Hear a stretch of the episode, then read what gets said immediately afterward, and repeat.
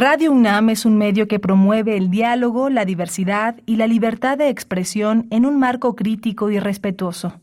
Los comentarios expresados a lo largo de su programación reflejan la opinión de quien los emite, mas no de la radiodifusora. Radio UNAM presenta Prisma RU. Una mirada universitaria sobre los acontecimientos actuales. Prisma RU. Relatamos al mundo.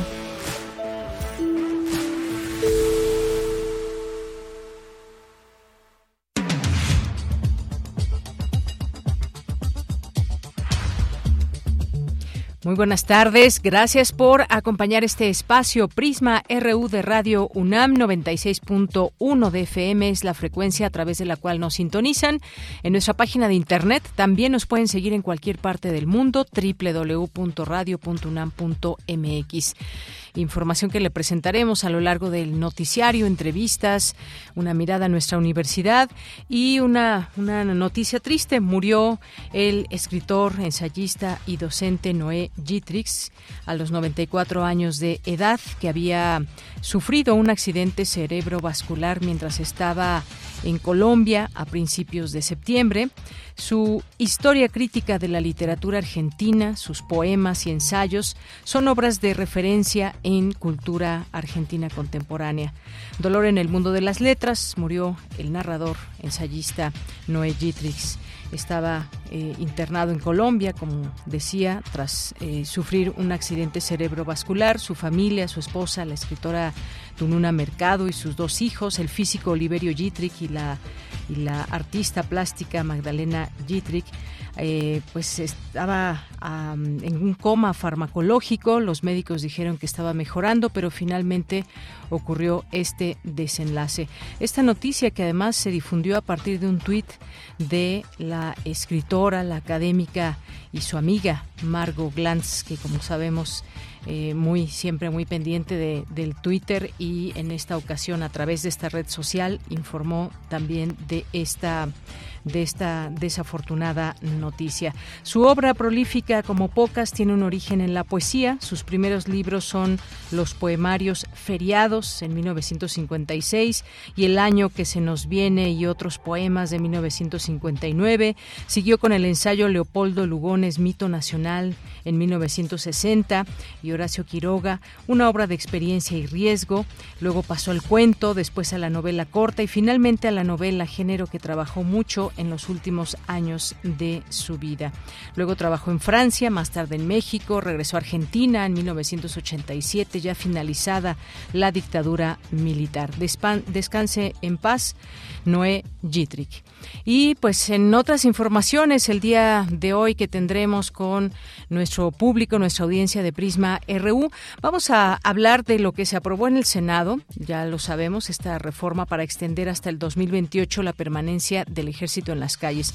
Nos vamos a, detener en esto que se agregó, digamos, a toda esta discusión, que son los presupuestos o un presupuesto para eh, las policías estatales y municipales. Luego, pues también de situaciones que vemos como lo que sucedió ayer en Guerrero muy desafortunado este ataque que hubo al Palacio del Ayuntamiento y las personas que perdieron la vida. Vamos a platicar de esto con César Gutiérrez Priego, abogado especialista en Derecho Penal, Militar y Seguridad Nacional. También tendremos otro tema que es la encuesta nacional de salud y nutrición 2021. ¿Qué dice esta encuesta? Vamos a analizarlo con el doctor Samuel Ponce de León, quien es coordinador del programa universitario de investigación en salud y de la Comisión de Respuesta a la COVID-19 de la UNAM. Y también vamos a tener una conversación con Mauricio Montiel Figueiras, que es eh, escritor, narrador, ensayista, editor, cronista y traductor mexicano. Con él vamos a platicar de Annie Ernaux, Premio Nobel de Literatura 2022, que fue anunciado el día de hoy por la Academia Sueca en Estocolmo. La autora francesa Annie Ernaux, de 82 años, conocida por sus novelas sobre clase y género, basadas en su experiencia personal, obtuvo este galardón segunda a conocer la Academia Sueca de Estocolmo por la valentía y la agudeza clínica con la que descubre las raíces, los distanciamientos y las restricciones colectivas de la memoria personal. Vamos a tener esta conversación con Mauricio Montiel para hablar de ella, para hablar de su obra. Y también ya en nuestra segunda hora vamos a tener la información internacional, la información cultural y vamos a platicarles, invitarles de los talleres ciudadanos combatiendo la manipulación mediática que organiza el Programa Universitario de Estudios sobre Democracia, Justicia y Sociedad. Hoy es jueves, jueves de cine, con el maestro Carlos Narro, que nos estará platicando de cine en Cinemaedro.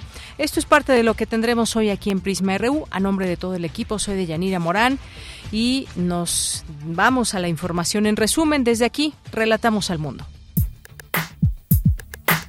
Relatamos al mundo.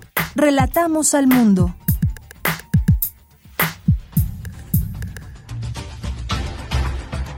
Y en este jueves 6 de octubre, en la información universitaria, la UNAM presentó una denuncia en contra de las personas que la tarde de ayer ocasionaron daños dolosos al patrimonio en Ciudad Universitaria, en particular en la explanada y entrada principal de la Torre de Rectoría. Nuestra Casa de Estudios refrenda su disposición al diálogo para atender las demandas e inquietudes de estudiantes y rechaza el uso de la violencia como método para dirimir conflictos. Avanza la inclusión de perspectiva de género en los planes de estudio de bachillerato y licenciatura de la UNAM. Indispensable la participación de la UNAM para capacitar gente especializada en la gestión de la calidad del aire.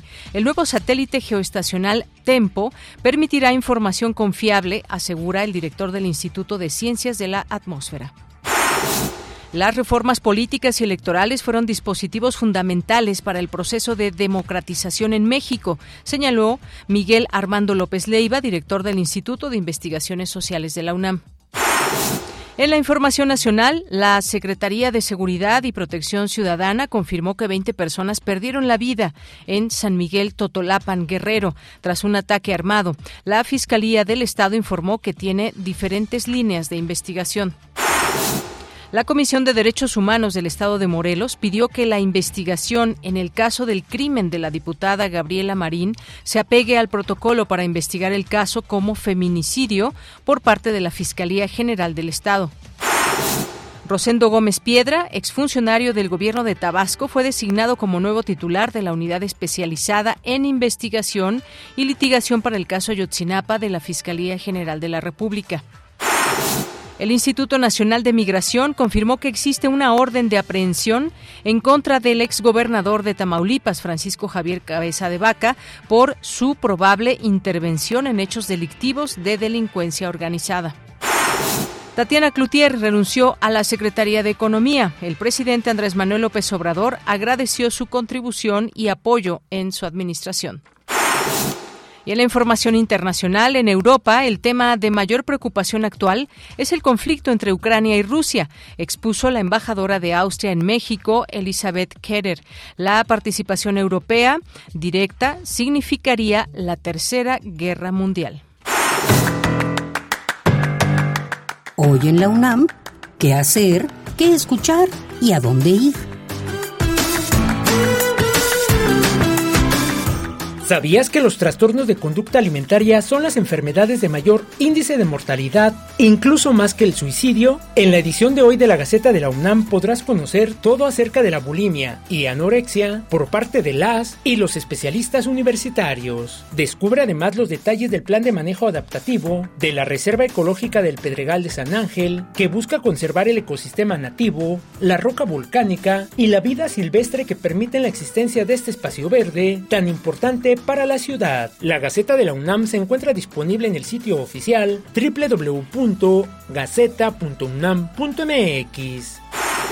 Recuerda que de lunes a viernes se transmite el programa especial que Radio UNAM ha preparado del Festival Cultura UNAM. Este espacio radiofónico está dedicado a difundir la primera edición de dicho festival, conformado por una serie de propuestas multidisciplinarias vanguardistas y de primer nivel de teatro, ópera, cine, danza, música y literatura, entre otras artes. El programa especial del Festival Cultura UNAM se transmite del 29 de septiembre al 14 de octubre, de lunes a viernes a las 17 horas, con retransmisión los sábados y domingos en punto de las 16.30 horas por el 96.1 de FM. Como cada año, la Facultad de Artes y Diseño de la UNAM organiza la mega ofrenda universitaria y el Festival Universitario de Día de Muertos, que en esta edición conmemora los 100 años del muralismo en México. Como parte de las actividades de dicho festival, se llevará a cabo el concurso universitario de calaveritas, bajo el tema Entre murales te veas. Registra tu composición literaria en el sitio oficial www.megaofrenda.unam.mx. Tienes hasta el próximo 20 de octubre. Los trabajos serán evaluados por un jurado especializado y podrán ser consultados en la plataforma Mega Ofrenda UNAM 2022. Recuerda que si utilizamos cubrebocas, nos cuidamos todos.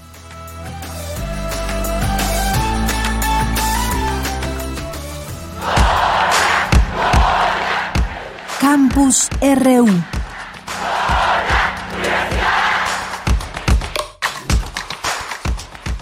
Bien, es la una de la tarde con 14 minutos. Entramos a nuestro campus universitario en este jueves 6 de octubre.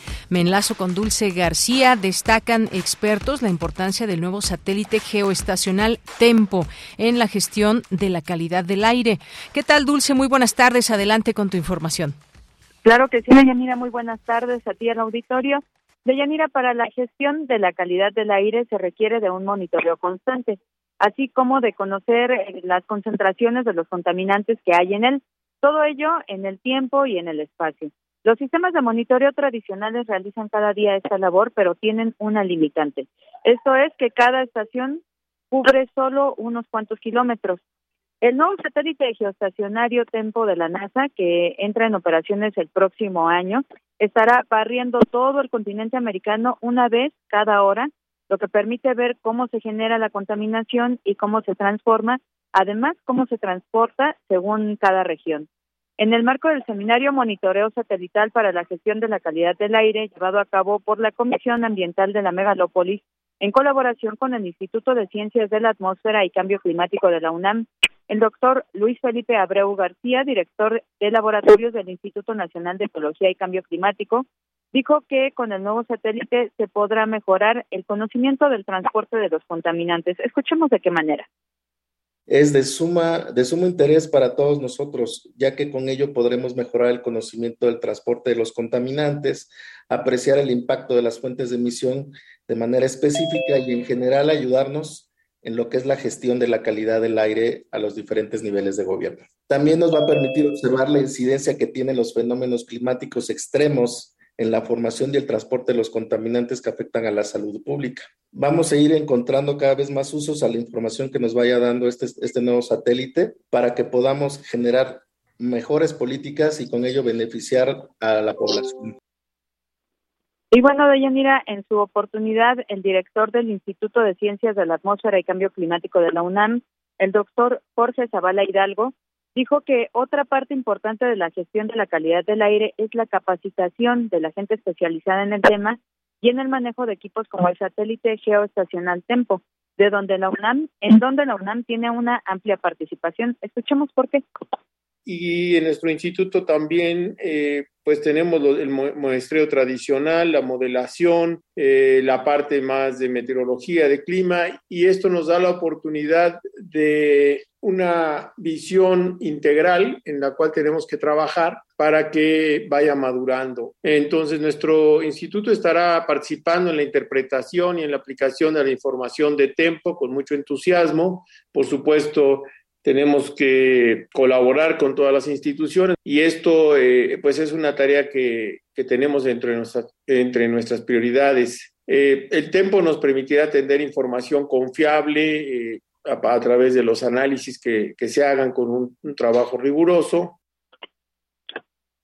Y bueno, Deyanira, solo recordar al auditorio que el derecho a un ambiente sano está establecido en la Constitución por lo que las autoridades ambientales deben trabajar de forma conjunta con otros actores gubernamentales y de la sociedad con el fin de garantizar este derecho. Esta es la información. Bien, pues muchas gracias, Dulce García. Buenas tardes. Gracias a ti, muy buenas tardes. Ahí está la información sobre Tempo en esta gestión de la calidad del aire. Vamos ahora con Cindy Pérez Ramírez. Hoy existe mayor prioridad, perdón, paridad en la participación de mujeres y también, por supuesto, debe haber prioridad de mujeres en consejos académicos, alumnado y docente, señala la titular de la Coordinación para la Igualdad de Género de la UNAM, Tamara Martínez Ruiz, y Cindy Pérez Ramírez nos tiene los detalles. Cindy, buenas tardes.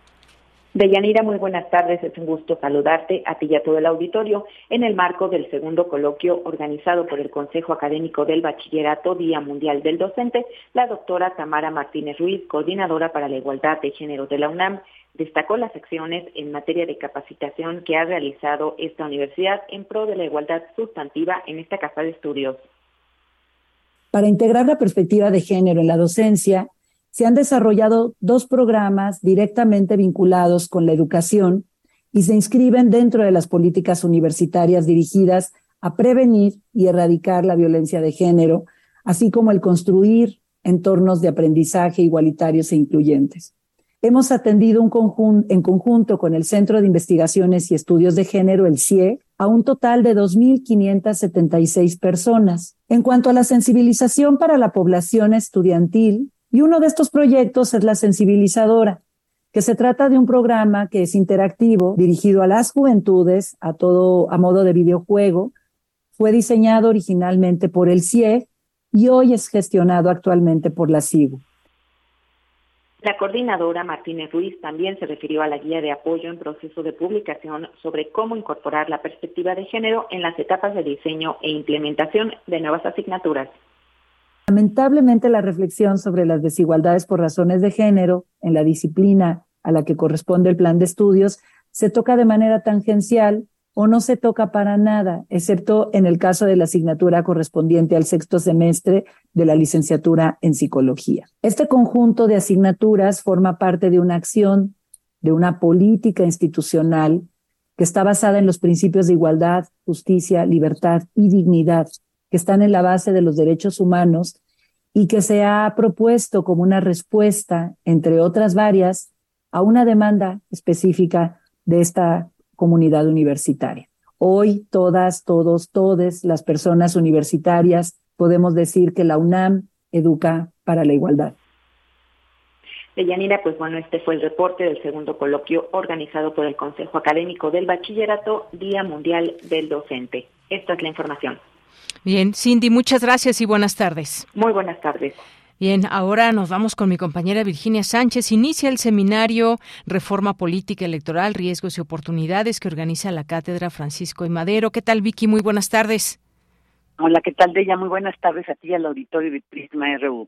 Nuestra democracia es el resultado de acuerdos y dinámicas políticas, económicas, sociales y culturales que concebimos y protagonizamos día con día nuestro devenir democrático se sostiene en valores y reglas que permiten sistematizar los diversos mecanismos por medio de los cuales las y los mexicanos podemos ejercer la ciudadanía.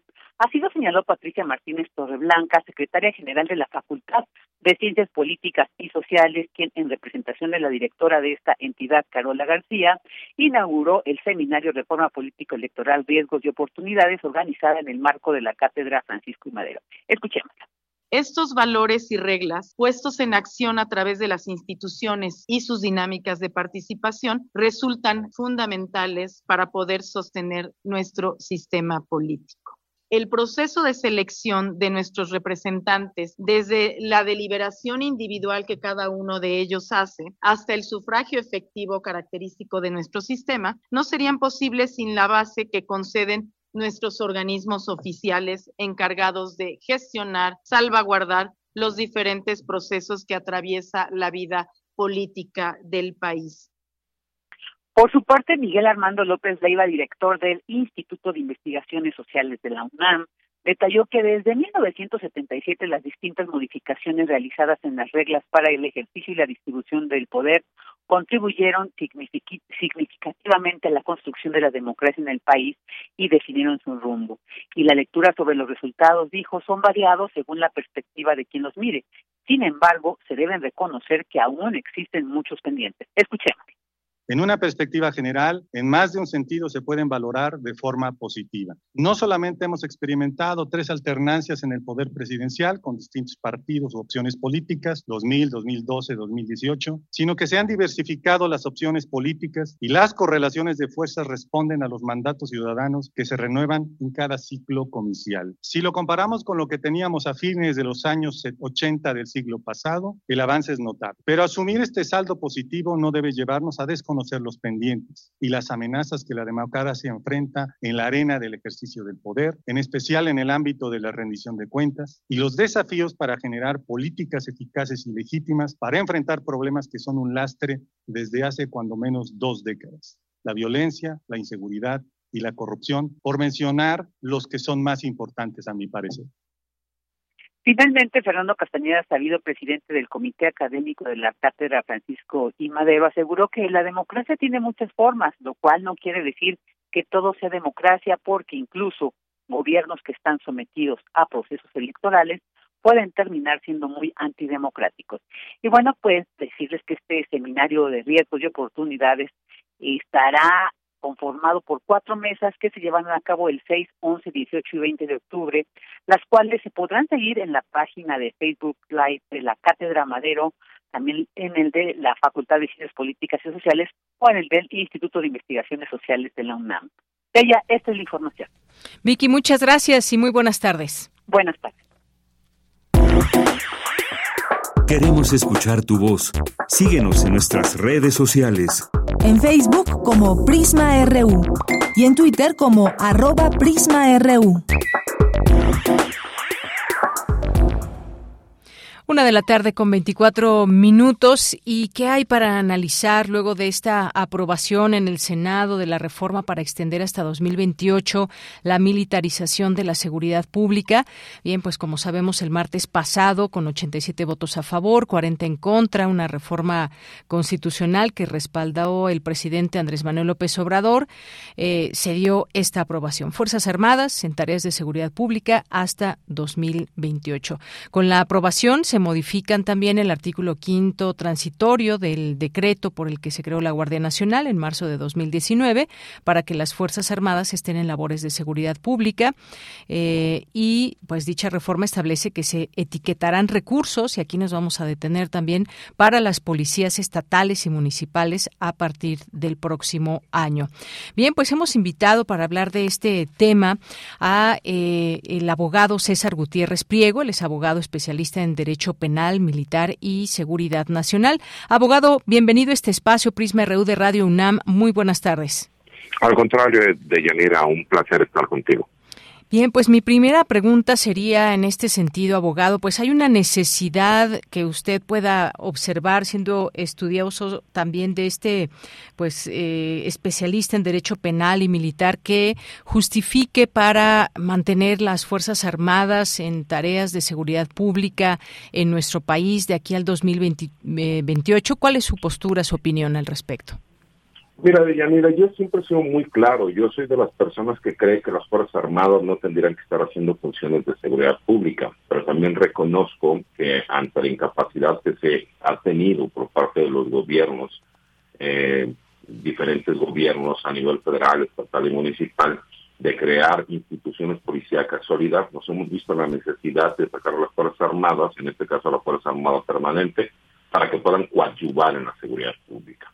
Y creo que nosotros tenemos que ver que lo más importante es que esta Policía Nacional, que se denominó Guardia Nacional, necesita realmente terminar de profesionalizarse y terminar y terminar de realmente estructurarse a nivel nacional. Y el periodo de tiempo que se había considerado que era de cinco años era un periodo corto, ambicioso, y no se podían dar los resultados que a lo mejor todos los mexicanos esperamos creo que de alguna forma eh, se tiene que entender que la seguridad pública, como la vemos en las grandes urbes, no como en la Ciudad de México y el área conurbada con el Estado de México o en las grandes ciudades, es completamente distinta a lo que vemos en muchas regiones del país al interior de la República.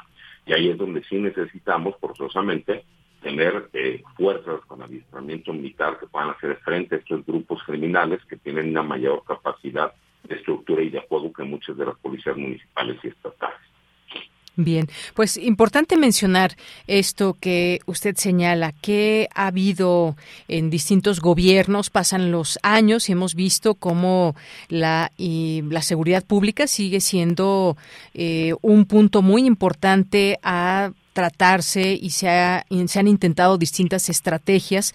Y me detengo en esta parte de los estados. ¿Qué responsabilidad hay desde, pues, desde una, un, municipio, un estado eh, de la República, obviamente con sus respectivos gobernantes al frente, y la federación? Siempre se habla de esta coordinación que tiene que haber entre los distintos niveles de gobierno, pero eh, pues sí, quedan a deber muchas veces esos gobernantes que llegan a algún cargo, que puede ser como digo, desde un municipio, el Estado o la Federación, y que prometen que se va a trabajar en el asunto. Quizás se trabaja, pero no se han tenido los resultados que se esperan y se dan pues distintos virajes en las en las estrategias. ¿Qué es lo que estamos viendo hoy con respecto a esto? Vemos lo que pasó en, en Guerrero el día de ayer, hemos visto situaciones también muy eh, pues de mucha violencia en distintos estados. Vemos que se van gobernadores y dejan sus estados eh, prácticamente eh, con muchos adeudos, no solamente económicos, sino quedan a deber en el tema de seguridad. ¿Cómo, cómo ir o cómo entender todo esto para pues tratar de entender esta militarización de cara al 2028?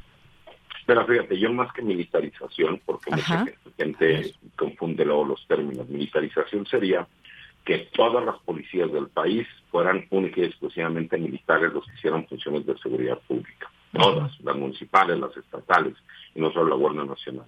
Asimismo, que nos aplicaran las leyes y reglamentos militares, que fueran las autoridades militares, como la gente del Ministerio Público Militar y los, los jueces militares, los que terminaran ejerciendo acción penal o juzgando a personal civil. Situación que no vemos. Yo lo que veo más bien es la policiación de las Fuerzas Armadas las Fuerzas Armadas que vienen a hacer trabajo de seguridad pública y el problema que tenemos es en cuanto a la proximidad social. Ahí es donde tenemos que reforzar forzosamente a las policías municipales y estatales.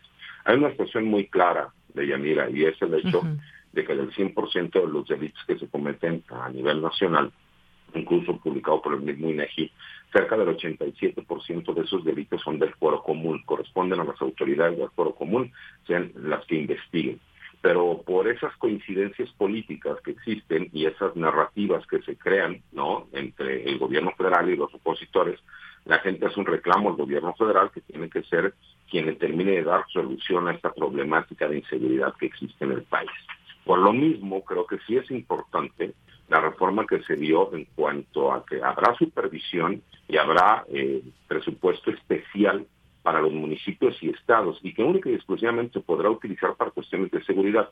Recordemos que muchos de ellos recibían lo que era el Portasec, que era un fondo que apoyaba a los municipios para que pudieran invertirlo en lo que serían las secretarías de, seguridad pública o de seguridad ciudadana. Pero que desafortunadamente al no tener un servicio civil de carrera en este país y menos policial, pues terminábamos viendo personas que no tenían la capacidad y no cumplían con el perfil, sino que terminábamos viendo al escolta, al chofer, al amigo, al compadre del presidente municipal o del gobernador que terminaban haciendo funciones de seguridad pública, que no solo desconocen del tema, sino que además pues por supuesto que muchos de ellos desafortunadamente terminaron coludiendo con miembros de la delincuencia organizada. Porque los mismos grupos criminales, dentro de sus estructuras, pues, por supuesto que en esas estructuras también manejan a políticos locales, a políticos estatales, a políticos federales. Pero bueno, es una discusión mucho más amplia, pero creo que aquí sí es importante que sí van a existir controles para ese presupuesto y para ese manejo que se tendría que realizar. Creo que de alguna forma el Poder Legislativo entendió la necesidad que se tiene,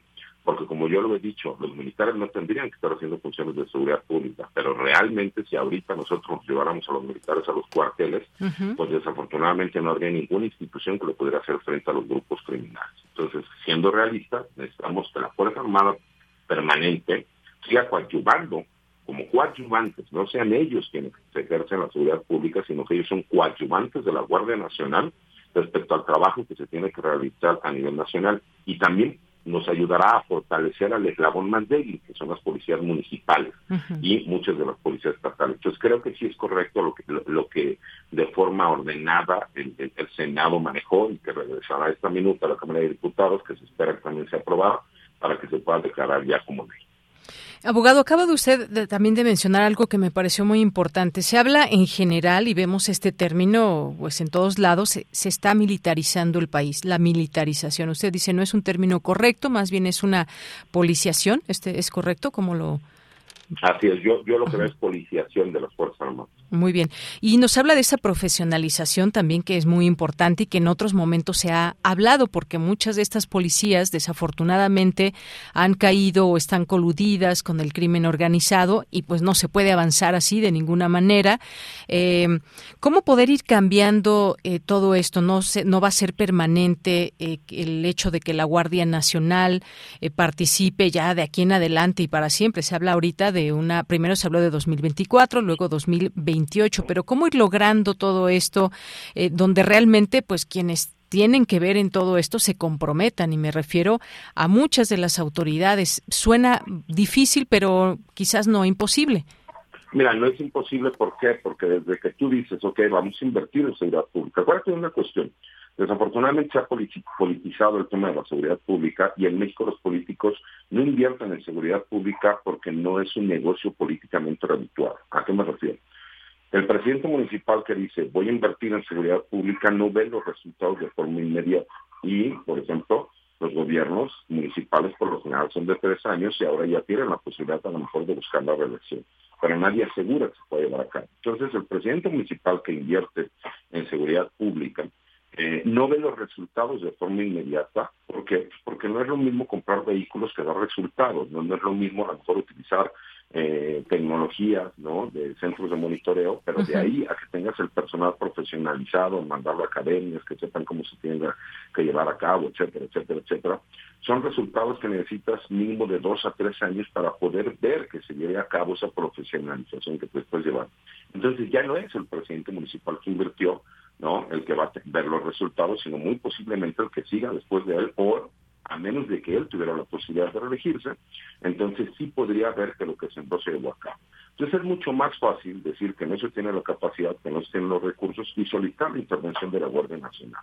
Viene la Guardia Nacional y entonces, si la Guardia Nacional hace el trabajo de forma correcta, el que se pone la medalla es el presidente municipal y dice, ya ven, gracias a mm. que yo pedí a la Guardia Nacional, hay los resultados. Pero si los resultados no se dan, entonces se culpa a la Guardia Nacional porque incluso la Guardia Nacional fue y no se ven los resultados. De esta forma podremos manejar que aquellas personas, ok, vas a invertir, perfecto, pero vamos a ver que la inversión realmente sea en academias, en adquirir eh, armamento, en adquirir mejores vehículos, medios tecnológicos que ayudan y todo en coordinación para que no veamos lo que pasó en muchísimos sexenios anteriores, donde ciertos policías municipales estaban ligados a un grupo criminal y a lo mejor la policía estatal estaba ligado a otro grupo criminal.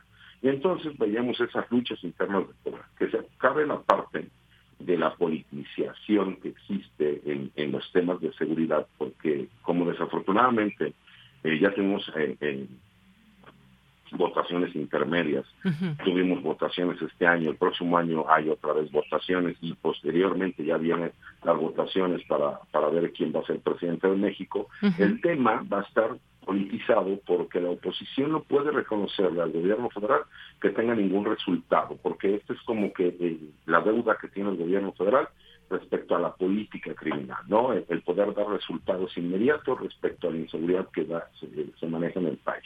Y entonces, pues el gobierno federal trata de manejar la narrativa de que se está trabajando. Desafortunadamente, por eso no vemos ese tipo de acuerdos. yo les decía que no sé si se les haga curioso que los que buscaban por todos los medios utilizar a los militares en un marco jurídico, ahora son los que se oponen a que los militares realicen el trabajo de seguridad pública. Y los que antes estaban en contra son los que ahora apoyan y promueven que sean los militares. ¿no? Es una necesidad real y la realidad es que en este momento, lo queramos entender o no, los únicos capacitados para hacer frente a los grupos criminales que tenemos en el país, que dos de ellos son los más poderosos a nivel mundial, que es Cártel Jalisco Nueva Generación y el Cártel del Pacífico, conocido como Cártel de Sinaloa, son las Fuerzas Armadas, lo queramos aceptar o no. Entonces, por eso sí tenemos que ponerles candados, pero se entendió que el crecimiento tiene que ser no solo de una Policía Nacional como la Guardia Nacional, sino que tiene que ir de la mano de las policías municipales y estatales, y por eso yo lo veo correcto. Muy bien, bueno, pues interesante conocer este, este enfoque también. Y eh, pues Justamente en esto me, detengo. Esta reforma establece que se etiquetarán recursos para las policías estatales y municipales a partir del siguiente año y se crea además una comisión bicameral que habrá eh, hará la evaluación y el seguimiento en las actividades de las fuerzas armadas en labores de seguridad pública y eso digo que es muy importante porque tendremos esa evaluación, esa posibilidad de conocer cómo se está haciendo ese trabajo y que esperamos por supuesto que ya se vayan viendo los resultados Lo que se escuchó también en el Senado por parte de, distintos eh, participantes de los partidos políticos, pues fueron muchos argumentos a favor, en contra. Quienes estaban en contra, por supuesto, también dieron a conocer su, sus puntos de vista. Y, entre ellos se habla, por ejemplo, de que este dictamen se establece que el Ejecutivo presentará un informe al Congreso con indicadores que permitan evaluar los resultados obtenidos en materia de seguridad y esto fortalecerá el desempeño y labor de seguridad pública en el país. Por ese camino quisiéramos entender también esta, esta eh, pues esto que se aprobó en el Senado y esa policiación, como usted nos menciona, que es más correcto llamarlo. Claro, pero aparte estamos viendo que existen esos candados por la rendición de cuentas que tendrán que realizar las Fuerzas Armadas y obviamente el gabinete, el gabinete de seguridad, ¿no? Secretaría de Seguridad y Protección Ciudadana, que es quien manejará los lineamientos que tenga llevar, que llevar a cabo la Guardia Nacional y en su momento la Fuerza Permanente, ¿no? Del Ejército, Fuerza Aérea y de la Marina. Yo lo correcto, porque además se va a tener la posibilidad de que estos eh, secretarios de Estado que, que, que vienen del Ejecutivo Federal, pues se presenten ante el Legislativo que ellos den los informes que están que realizar, que sean cuestionados respecto a los alcances que se llevan a cabo y que en caso de que no sean aceptados o que vengan incongruencias, pues por supuesto que también habrá castigo, ¿no? Y creo que eso es muy importante porque siempre se ha manejado que el poder militar se le puede ir de las manos al poder político. Y creo que ha quedado demostrado que por lo menos en México no es una situación que se pueda llevar a cabo porque además el comandante supremo de las Fuerzas Armadas es el presidente de la República pero que a un poder distinto como es el poder legislativo se le, se le hará una revisión de cuentas respecto a los resultados que se llevan a cabo. Y eso yo lo veo eh, correcto, lo veo importante porque además creo que tiene que ser muy público el trabajo que se lleve a cabo para que no existan especulaciones. Hemos visto eh, en los últimos meses, y creo que en lo que viene del sexenio, narrativas distintas, donde cada quien va a querer tergiversar y manejar datos a, su conveniencia. Y lo hemos visto ahora, ¿no? Con lo que fue el Guacamaya Leaks, ¿no? Este robo de información que hubo para con la Secretaría de la Defensa Nacional, en donde se manejarán medias verdades. Incluso veo positivo el hecho de que se conozca cierta información para que la gente pueda hacer un razonamiento lógico, ¿no? Y sepa qué es lo que pasa con sus fuerzas armadas. Y que incluso si hay algo mal, pues que se investigue. Porque siempre el hermetismo que ha habido por parte de, las autoridades militares, ¿no? Eh, ha sido muy grande por esa falta de, cultivar las relaciones cívico-militares. Entonces creo que el, hecho de que las Fuerzas Armadas, de que todos aquellos órganos ¿no? y secretarías de Estado que tienen que ver con la seguridad pública hagan una rendición de cuentas de forma pública, no en comparecencia ante un órgano bicamaral de la Cámara de Diputados y Senadores, es no solo eh, correcto, sino que creo que es lo más sano para que la gente sepa exactamente qué sucede, cómo sucede y en qué se está gastando ese presupuesto. Muy bien. Bueno, pues eh, por supuesto que este tema eh, se seguirá hablando de él y tenemos que ir viendo eh, conforme avance el tiempo estos resultados. Por lo pronto, muchas gracias, abogado César Gutiérrez Priego. Ojalá que en otro momento podamos seguir platicando del tema. Al contrario, Deyanel, un placer. te envío un abrazo y saludos a ti y a todas las personas que nos escuchan. Gracias, un abrazo. Hasta luego. Fue el abogado César Gutiérrez Priego, abogado especialista en Derecho Penal, Militar y Seguridad Nacional. Continuamos. Tu opinión es muy importante. Escríbenos al correo electrónico prisma.radiounam@gmail.com. Bien, pues vamos a platicar ahora sobre la encuesta nacional de salud y nutrición 2021, qué es lo que revela, eh, pues que cómo poder entender todos estos datos. Y hemos invitado al doctor Samuel Ponce de León, quien es coordinador del programa universitario de investigación en salud y también de la Comisión de Respuesta al COVID-19 de la UNAM. Doctor Samuel Ponce de León, siempre un gusto saludarle en este espacio. Igualmente, Deyanira, mucho gusto saludarte a ti y a todo el público. Gracias, doctor. Pues mi primera pregunta, ¿qué revela esta encuesta nacional de salud y nutrición 2021? pues revela datos muy interesantes, ciertamente preocupantes en relación a la salud de la población en, la, en el horizonte que nos permite ver precisamente la encuesta. Es un gran esfuerzo del Instituto Nacional de Salud Pública y el gobierno federal para tener una impresión de cómo van uh, indicadores sobresalientes de la salud en el país. Y pues hay varios temas que ciertamente son muy preocupantes son muy preocupantes. Eh, por ejemplo, el 65% de las personas sin derecho a biencia que acude al sector privado.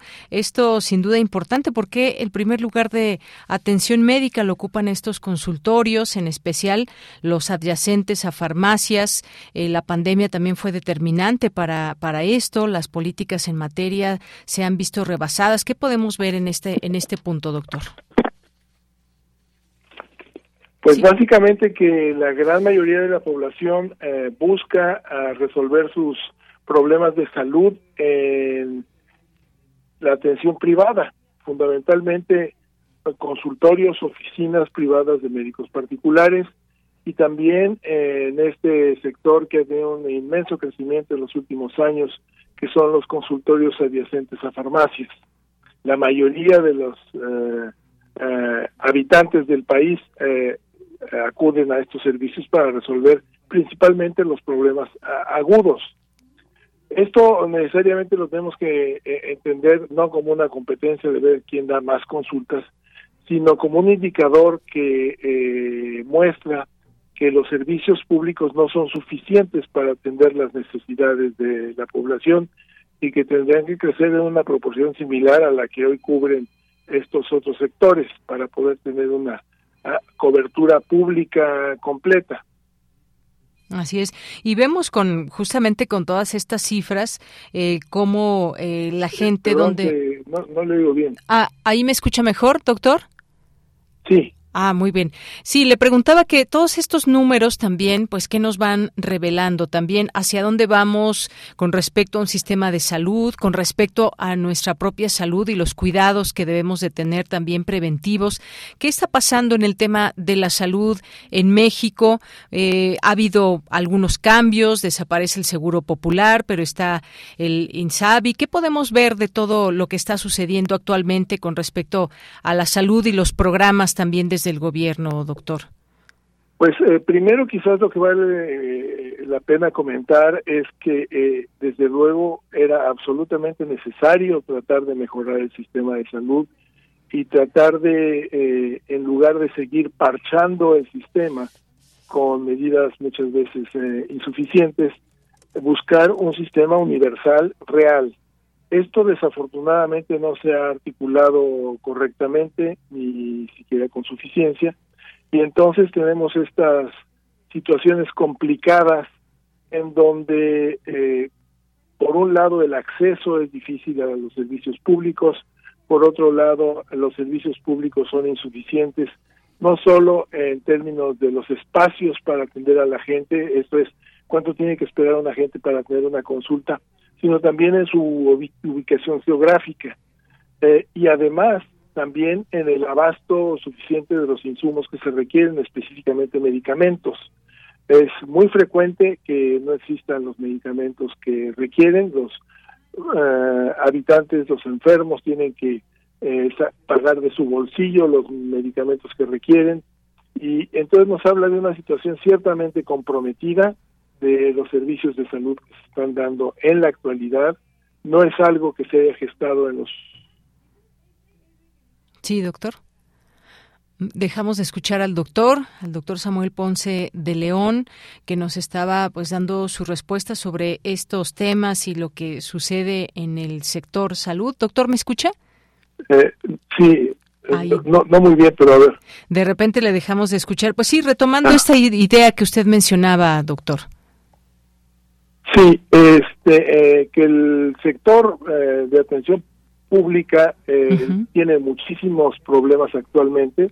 No es algo que se haya gestado en los últimos años, ha venido realmente decayendo desde hace ya varias décadas. Hoy estamos en un punto crítico en este esfuerzo por decir vamos a dar un servicio público, pero el hecho es que no lo tenemos actualmente. Y en los servicios en donde hoy existe la indicación, los hospitales, por poner un ejemplo, de que se dé gratuitamente todo el servicio. Desafortunadamente no hay insumos suficientes para hacerlo correctamente y quienes terminan sufriendo las consecuencias, evidentemente, son los eh, enfermos y sus familiares que son los que tienen que hacer gastos para sufragar eh, los problemas. Claro. Y por último, doctor, le preguntaría, pues como sabemos, también se revelan desigualdades en el país, el acceso a los servicios de salud. ¿Cuál es la participación de especialistas y universidades para también analizar datos y obtener mejores resultados eh, de la encuesta nacional de salud y nutrición? Bueno, eh, evidentemente el Instituto de Salud Pública hace un gran esfuerzo por analizar todos estos resultados y tiene un gran número de publicaciones, pero eh, sí eh, es mi opinión que tendría que haber una mucha mayor participación de las universidades, institutos de investigación en el manejo de los datos que están ahí, pero habría que invitar a la gente a que a que los use. quisiera destacar que en el tema de vacunación, que es un asunto pienso yo, de la mayor importancia, es un tema de seguridad nacional. Esta también ha venido decayendo paulatinamente y la situación es crítica en virtud de lo que estamos viendo a nivel global, con polio eh, que se encuentra en diferentes regiones donde no sospechábamos que pudiera ocurrir, está ocurriendo en, en Inglaterra, en Estados Unidos, eh, con sarampión que está presente todavía, y si siguen decayendo las eh, tasas de vacunación, vamos a tener problemas graves en el corto plazo. Así que requerimos realmente de que a través de los datos que se muestran en la encuesta hay análisis críticos para tratar de mejorar esta situación. No se trata nada más de opinar en contra de los resultados de ninguna manera, sino aprovecharlos para mejorar la provisión de servicios. Muy bien. Pues doctor, agradezco su tiempo y su comentario sobre este tema de la encuesta nacional de salud y nutrición. Muchas gracias. A ustedes, muy amable, mucho gusto. Hasta luego. Muy buenas tardes. Gracias al doctor Samuel Ponce de León, coordinador del Programa Universitario de Investigación en Salud y de la Comisión de Respuesta al COVID-19 desde la UNAM y los resultados de esta encuesta eh, que ya nos menciona. Y por supuesto que no podemos quitar los ojos de esas desigualdades que hay también en distintos estados. Muchas personas no tienen este acceso tan directo, tan fácil o tan cercano como puede haberlo en otros, en otros lugares eh, y eso también son cuestiones que se tienen que atender. ¿Y qué pasa durante estos años al, al frente ya de un nuevo gobierno? ¿Qué ha pasado en los temas de salud? Pues bueno, nos pueden venir muchas cosas a la mente. Lo cierto es que también debemos hablar de casos de, de corrupción que en su momento también ha habido. Lo que decía ayer el presidente, eh, también el, el tema del ISTE históricamente que era un botín. Y si vemos pues estas tiendas del ISTE donde, donde pues sus grandes supermercados de, del ISTE que en algún momento pues eran referencia y había mucha gente que iba a hacer las compras ahí. Ahora están, pues han tratado de sobrevivir, pero hubo un momento en que prácticamente estaban en la inanición. No había productos, no había posibilidad de hacer las compras ahí por tantas cosas que faltaron. ¿Qué fue lo que sucedió? Pues es importante también hacer un recuento histórico de todo esto que va sucediendo en las distintas instancias de salud, cuál es nuestra realidad, hacia dónde vamos, estamos eh, yendo hacia un mejor lugar, cómo estaba el sistema de salud, cómo afectó la pandemia, hacia dónde vamos sobre todo, eso es lo que nos gustaría saber y si estas distintas posibilidades que hay desde los centros que se tienen de salud que forman parte del gobierno se van atendiendo problemáticas o no de lo que ahí prevalece. Como sabemos, pues muchas veces no hay las medicinas, eh, eh, también se habla de todos estos medicamentos del cáncer, por ejemplo, y muchas otras cosas que en temas de salud también se deben y debemos seguir platicándolo. Continuamos. Queremos escuchar tu voz. Síguenos en nuestras redes sociales. En Facebook como Prisma RU y en Twitter como arroba PrismaRU. Bien, pues este día se dio a conocer el Premio Nobel de Literatura que fue anunciado por la Academia Sueca en Estocolmo. La autora francesa Annie Ernaux, de 82 años, conocida por sus novelas sobre clase y género basadas en su experiencia personal, obtuvo el galardón por, según describe la Academia Sueca, la valentía y la agudeza clínica con la que descubre las raíces, los distanciamientos y las restricciones colectivas de la memoria personal. Ernaux también continúa la Academia Sueca de, en Estocolmo, cree en la fuerza liberadora de la escritura y su obra intransigente está escrita en un lenguaje sencillo y raspado hasta la limpieza, agregó esta organización. Así que hoy hemos invitado a Mauricio Montiel, quien es escritor, eh, narrador, ensayista, editor, cronista y traductor mexicano, para que nos eh, platique y que nos hable de Annie Ernaux. ¿Qué tal, Mauricio? Bienvenido bienvenido, muy buenas tardes. Hola, Deyanira, muy buenas tardes. Gracias por, por la invitación para platicar sobre esta, pues, eh, autora muy destacada ya desde hace varios años. Su obra comprende la veintena de títulos y pues ya le acaba de llegar el, máximo reconocimiento literario que se puede dar eh, eh, en este mundo. Efectivamente, nos gustaría que nos platiques un poco más de, de, de, su obra. Algo que menciona también la Academia Sueca es que describe emociones como la vergüenza, la humillación, los celos o la incapacidad de ver quién eres, con lo que pues ha logrado algo admirable y duradero, es parte de lo que dijo. Pero cuéntanos un poco sobre estos textos que nos dices, estos libros, desde pues bueno, sus inicios que se tiene, se tiene desde 1974. Así es, bueno, eh, es importante señalar que eh, eh la Academia Sueca, en un lapso de menos de una década, ha premiado a dos autores franceses que han eh, revolucionado el género que ahora le llamamos autoficción, sí, y que tiene que ver, por supuesto, con, con el filón autobiográfico que Anier no maneja y que también Patrick Modiano, que recibió el premio Nobel en 2014, también manejan. ambos escritores, por lo que he estado leyendo, se les, se les ha hecho una crítica muy similar, que es que a lo largo de su obra han estado hablando prácticamente de un solo tema, que son ellos mismos en el caso de Modiano. Sí. ¿Sí? Mauricio. se cortó un poquito. Ah, sí, ahí ya te escuchamos. Ahí vamos, perdón. Sí. Eh, en el caso de Modiano decía, se le critica que eh, todos sus libros tienen que ver con el tema de la ocupación, del país de la ocupación, que él no vivió, pero que vivió a través de la memoria de sus padres y eh, por el lado de no se le critica que estos esta veintena de libros giran en torno de ella misma. Me parece pues una crítica bastante endeble, ¿no? De, dónde viene el material del escritor si no es de dentro de sí mismo.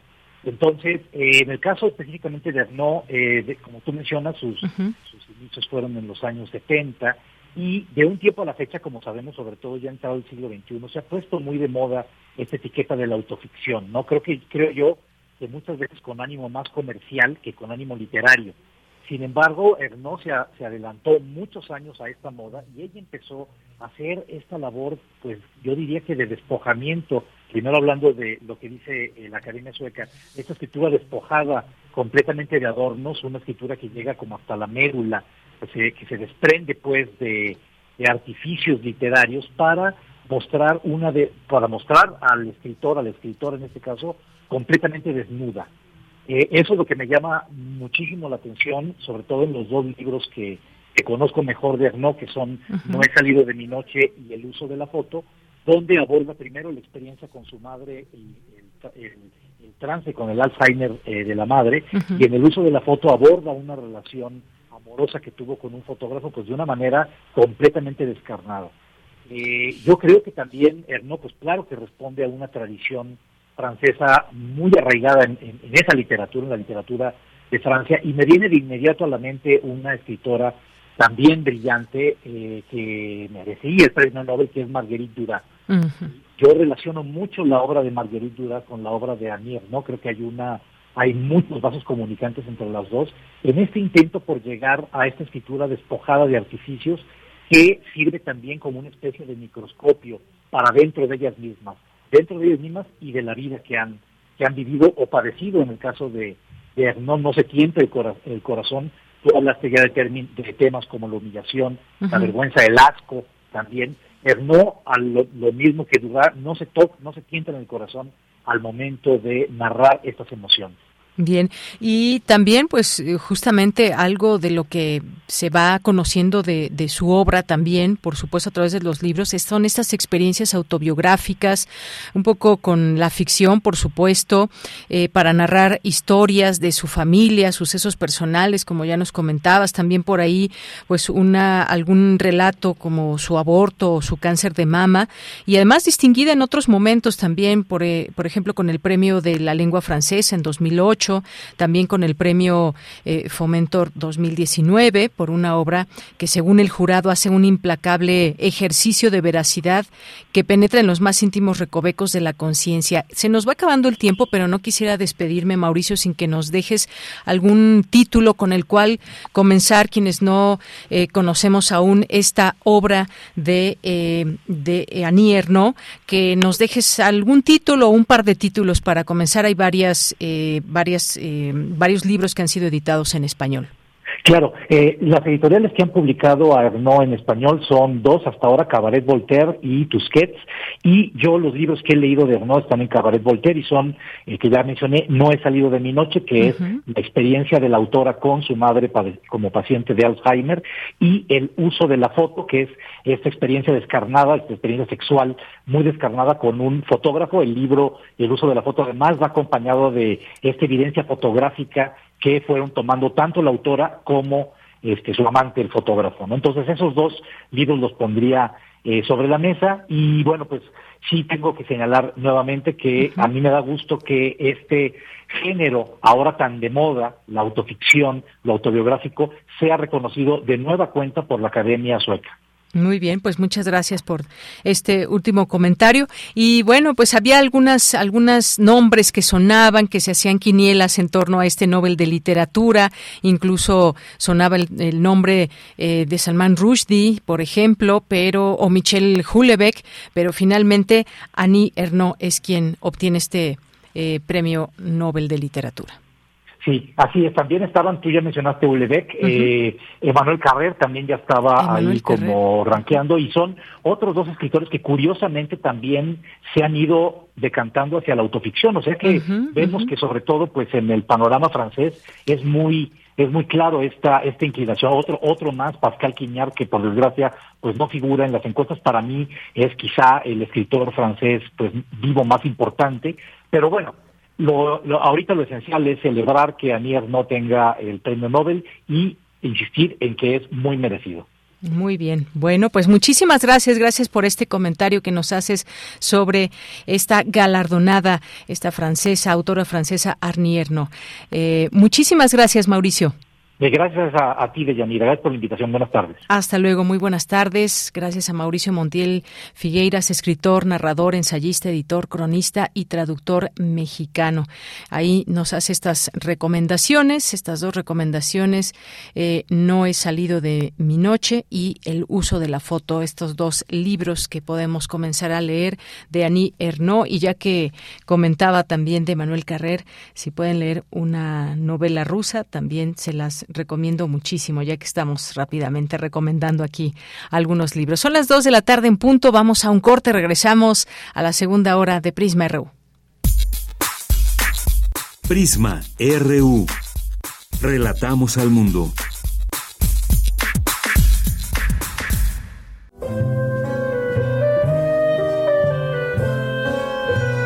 Gabinete de Curiosidades. Explora con Frida Rebontulet y sus almas hertzianas, las sonoridades extrañas, antiguas o poco conocidas que las sombras del tiempo nos han dejado.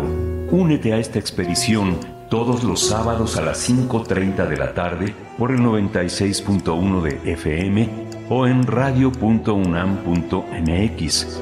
Radio UNAM, experiencia sonora. Ser revolucionario significa vivir para sacar a México adelante. Representa ser herederos de los ideales de la revolución, funcionar como el motor del México moderno y cuidar a las instituciones que trajeron la democracia. Es alzar la voz por mayores derechos para las mujeres, tener propuestas para rescatar la economía y las respuestas para atender las crisis de inseguridad. Ser revolucionario es más que un partido. Es nunca dejar de luchar por México. PRI.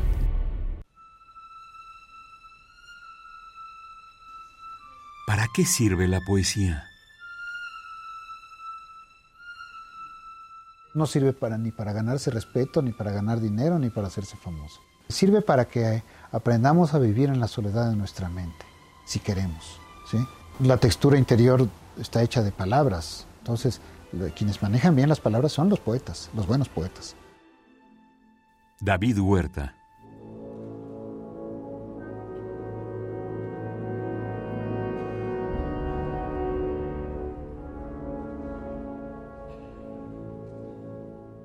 Abrirse un camino propio para andar bajo el sol, fuera de la inmensa imagen de su padre, le habrá tomado cuando mucho un solo día de su vida. El resto lo ocupó en sus estudios de filosofía, letras inglesas y españolas, experiencia suficiente para editar la Enciclopedia de México y dirigir la colección de libros de la biblioteca del estudiante universitario, porque él sabía que al igual que la palabra escrita no vale sin un lector, el conocimiento no es nada si no trasciende. De ahí sus múltiples cursos y talleres en la Fundación Octavio Paz y la Fundación para las Letras Mexicanas, o coordinando los talleres de la Casa del Lago.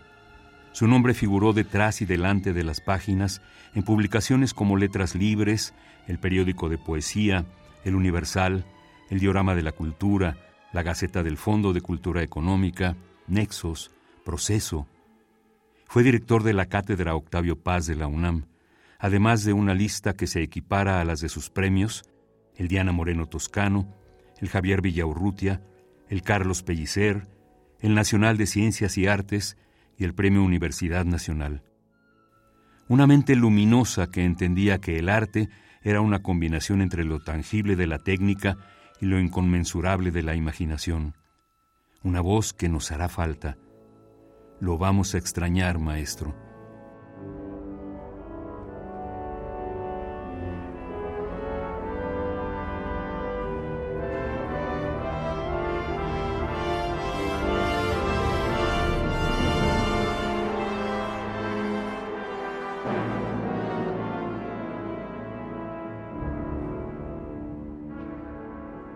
Descanse en paz, David Huerta.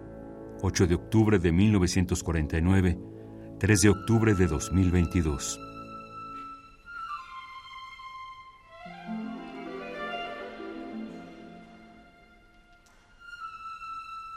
Radio UNAM, Experiencia Sonora. Queremos escuchar tu voz. Síguenos en nuestras redes sociales. En Facebook como Prisma RU y en Twitter como arroba PrismaRU.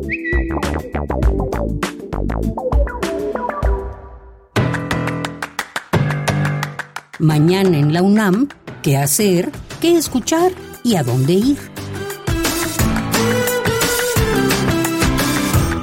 El Seminario Permanente Ciudades Sostenibles ante el Cambio Climático te invita a su quinta sesión, Ecología Política Feminista, Reflexiones frente a la crisis climática, que contará con la presencia de la doctora Libertad Chávez Rodríguez del Centro de Investigaciones y Estudios Superiores en Antropología Social. Conéctate el próximo martes 11 de octubre en punto de las 10 horas a través de la plataforma Zoom. Solicita tu código de acceso enviando un correo electrónico a ciudades.sostenibles2 gmail.com. El Programa Universitario de Estudios sobre la Ciudad de la UNAM organiza su segundo Congreso Internacional Comunidades Postpandemia, Asimilar lo Aprendido, que se llevará a cabo del 19 al 21 de octubre en el Instituto de Investigaciones Jurídicas de la UNAM. Consulta los detalles de la convocatoria en el sitio oficial y las redes sociales del Programa Universitario de Estudios sobre la Ciudad de la UNAM. Como parte de las actividades del Festival Cultura UNAM, se llevará a cabo la función de la obra La Cuarta Pared, ejercicio catártico sobre la vida durante la pandemia y la pospandemia, a través de cuatro historias que fueron tejidas con experiencias y sentimientos, buscando fortalecer la empatía. La puesta en escena, La Cuarta Pared, se presentará mañana viernes 7 de octubre en punto de las 12 del día en el auditorio de la Unidad Académica Cultural de la Enes Morelia. La entrada es libre y el cupo limitado. Consulta los horarios de las diversas presentaciones de la obra La Cuarta Pared en festival.culturaunam.mx. Recuerda que durante las actividades de dicho festival es indispensable el uso de cubrebocas. Para Prisma RU, Daniel Olivares Aranda.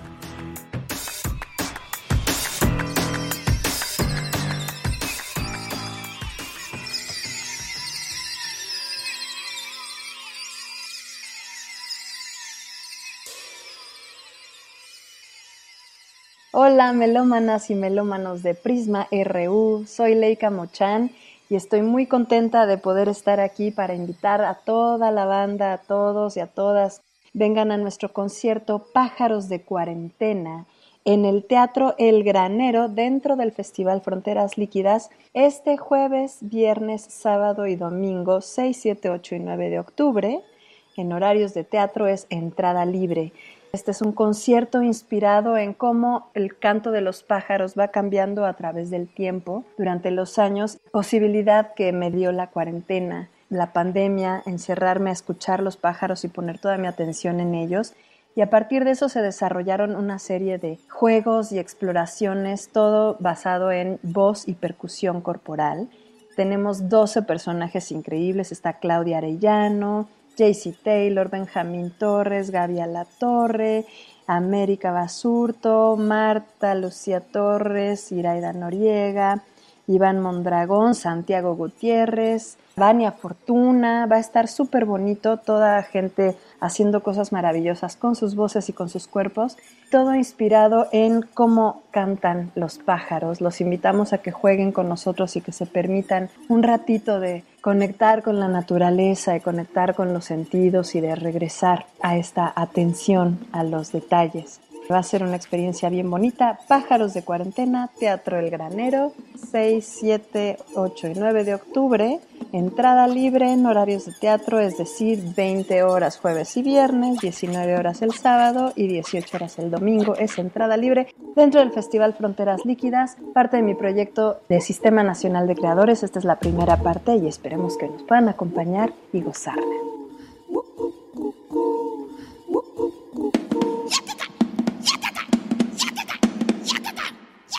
Bien, pues gracias, gracias a Dulce Wet por estas invitaciones que nos deja de viva voz de los músicos, de las músicas.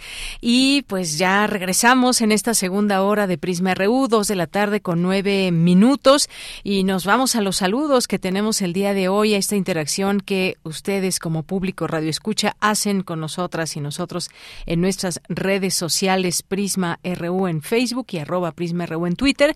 Y para ello, pues ya saben, aquí está Michelle González que nos tiene los saludos saludos y que lleva nuestras redes. Ahí está muy atenta a todos sus mensajes. ¿Qué tal, Michelle? Muy buenas tardes. Hola, Deyanira. Muy buenas tardes y a todo nuestro querido público de Prisma RU.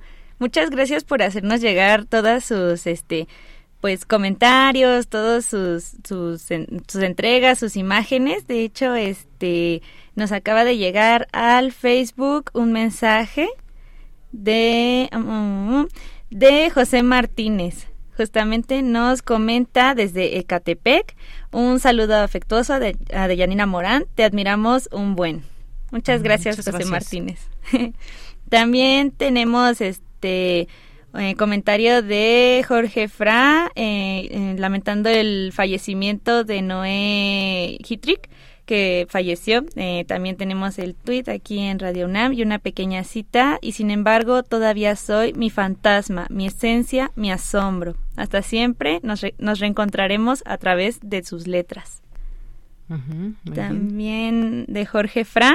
Lamento mucho la renuncia de la gran Tatiana Cloutier, mujer extraordinaria. Ella como Sheinbaum son mis candidatas presidenciales. Es el momento de una mujer presidenta de la nación. Larga vida a Tatiana Cloutier.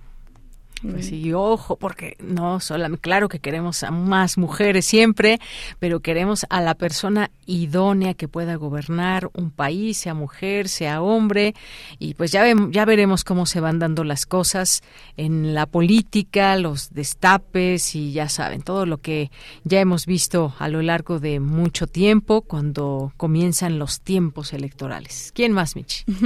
También tenemos eh, fotos de Mario Navarrete Real que nos comparte, me parece que es Quetzalcoatl, el lugar no no sé cuál es la verdad, pero me recuerda mucho al Museo de Antropología.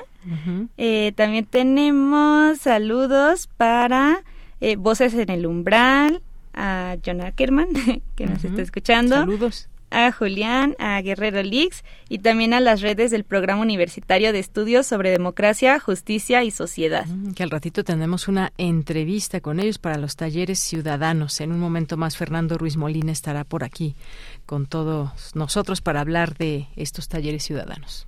Sí, les recordamos que estén al pendiente. Las convocatorias de todos los eventos que siempre nombramos están en nuestras redes sociales, tanto en Facebook como en Twitter, así que súmense a través de las redes. Nos encuentran como arroba PrismaRU en Twitter y en Facebook. Muy bien, Michelle. Muchas gracias. Gracias. Nos escuchamos mañana. Hasta mañana, claro que sí. Gracias también aquí a otras personas que van mandando sus saludos. Juan Jaso López, Armando, Jessica Orgaz, Vero, Mario Navarrete, ya mencionaba Michelle, Chivis, César Gutiérrez Pliego, que tuvimos aquí en entrevista.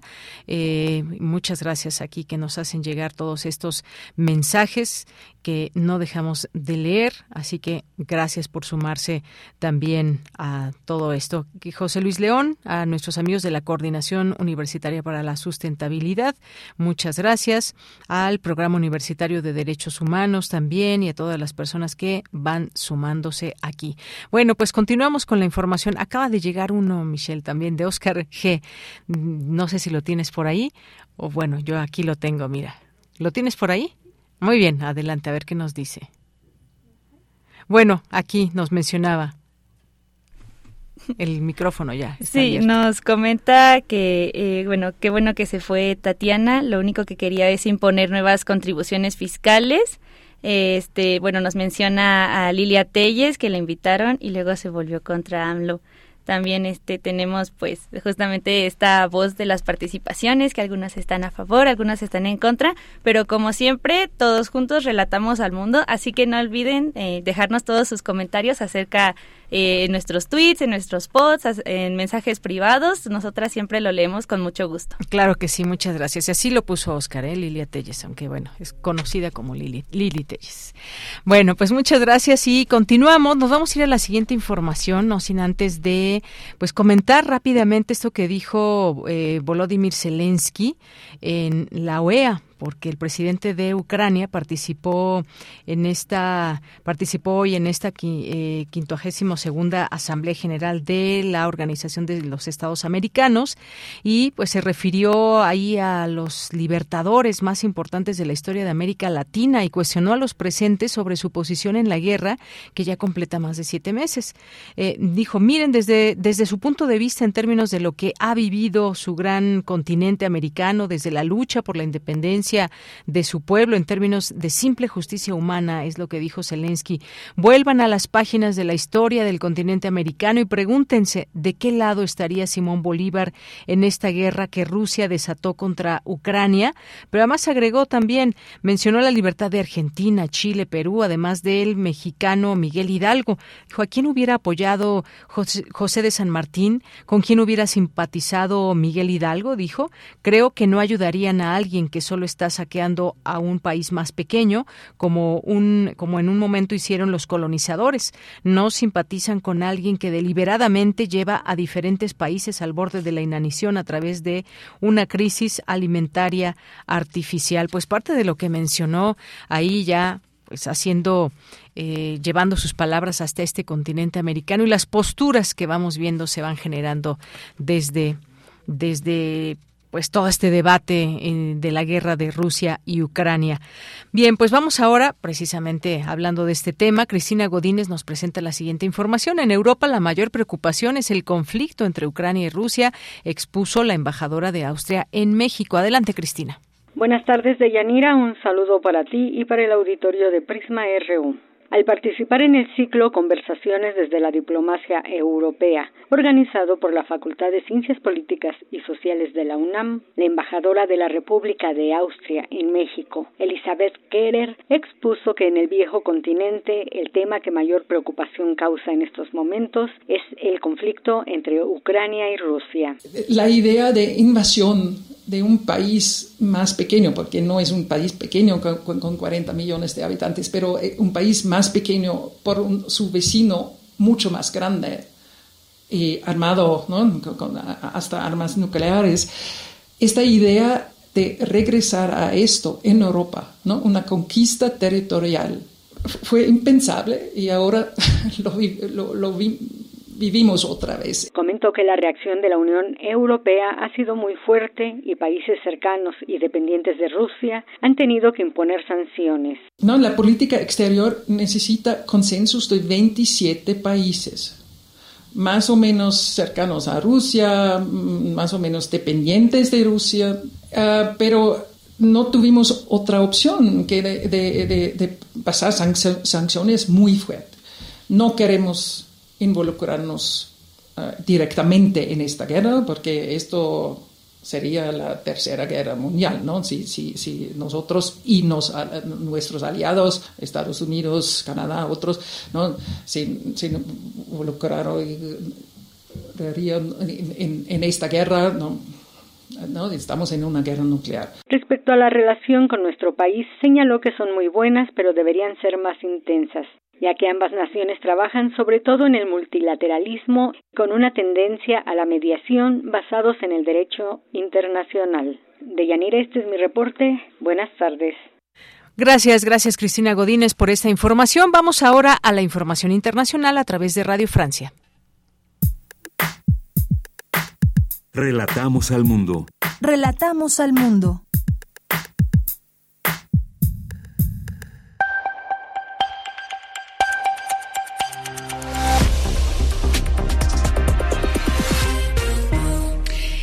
Hola a todos. Con Lisian Bisangue en la realización técnica, vamos ya con un resumen de la actualidad de este jueves 6 de octubre.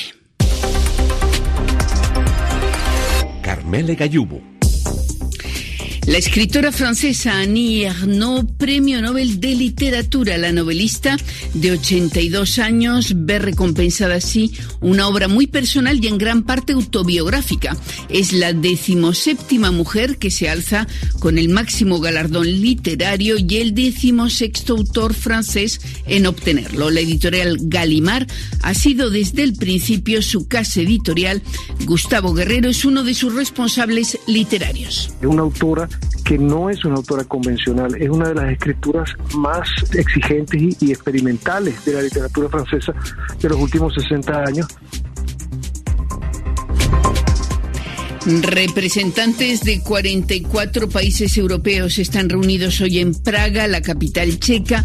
En medio de la guerra en Ucrania, el propósito de ese encuentro es aislar un poco más al régimen ruso y coordinar esfuerzos de cara a un invierno que sin el gas de Rusia se anuncia más frío que de costumbre. El presidente francés Emmanuel Macron desde Praga. Todos tenemos estrategias para apoyar nuestras economías, pero ahora tenemos una estrategia europea que debemos reforzar. Una estrategia para bajar el precio del gas, de la electricidad y para reformar el mercado eléctrico. Debemos apoyar a nuestras empresas, los hogares y para eso es buena la solidaridad europea. Es la prioridad. La prioridad el FMI, Fondo Monetario Internacional, va a revisar a la baja sus previsiones para la economía mundial el próximo año. Su directora general, Georgieva, llama a una acción conjunta de los estados ante el riesgo creciente de una recesión global. Y la secretaria de Economía de México, Tatiana Cloutier, renuncia a su cargo, lo hace en medio de la disputa que mantiene México con Estados Unidos y Canadá por su política energética. Y es que el presidente López Obrador busca limitar la participación extranjera en el sector energético de su país. Y una nueva matanza ha conmocionado a los mexicanos en una localidad del estado Guerrero. 18 personas, entre ellas el alcalde, fueron asesinadas en un ataque en pleno día dentro del ayuntamiento de dicho lugar. Hasta aquí el resumen informativo. Prisma RU. Relatamos al mundo. Bien, son las 2 de la tarde con 21 minutos y vamos ahora a esta entrevista, esta charla con Fernando Ruiz Molina, quien es investigador de Tlatelolco Lab del Programa Universitario de Estudios sobre Democracia, Justicia y Sociedad. ¿Qué tal, Fernando? Buenas tardes.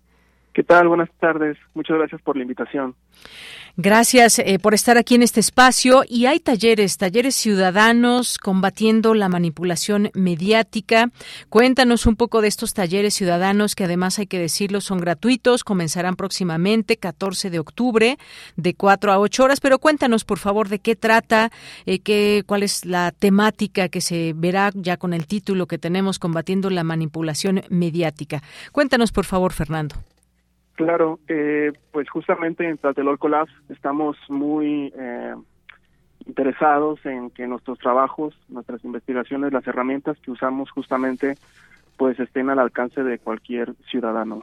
Y bueno, hoy día que se habla justamente de la hiperconectividad, la proliferación de pantallas, la explosión de la mercadotecnia, creemos que eh, un taller de esta naturaleza eh, pues empoderaría al ciudadano justamente para, primero, que sea capaz de definir qué es manipulación mediática y segundo, que tenga herramientas para desmontar estos mensajes y empoderarlo en términos de agencia, ¿no?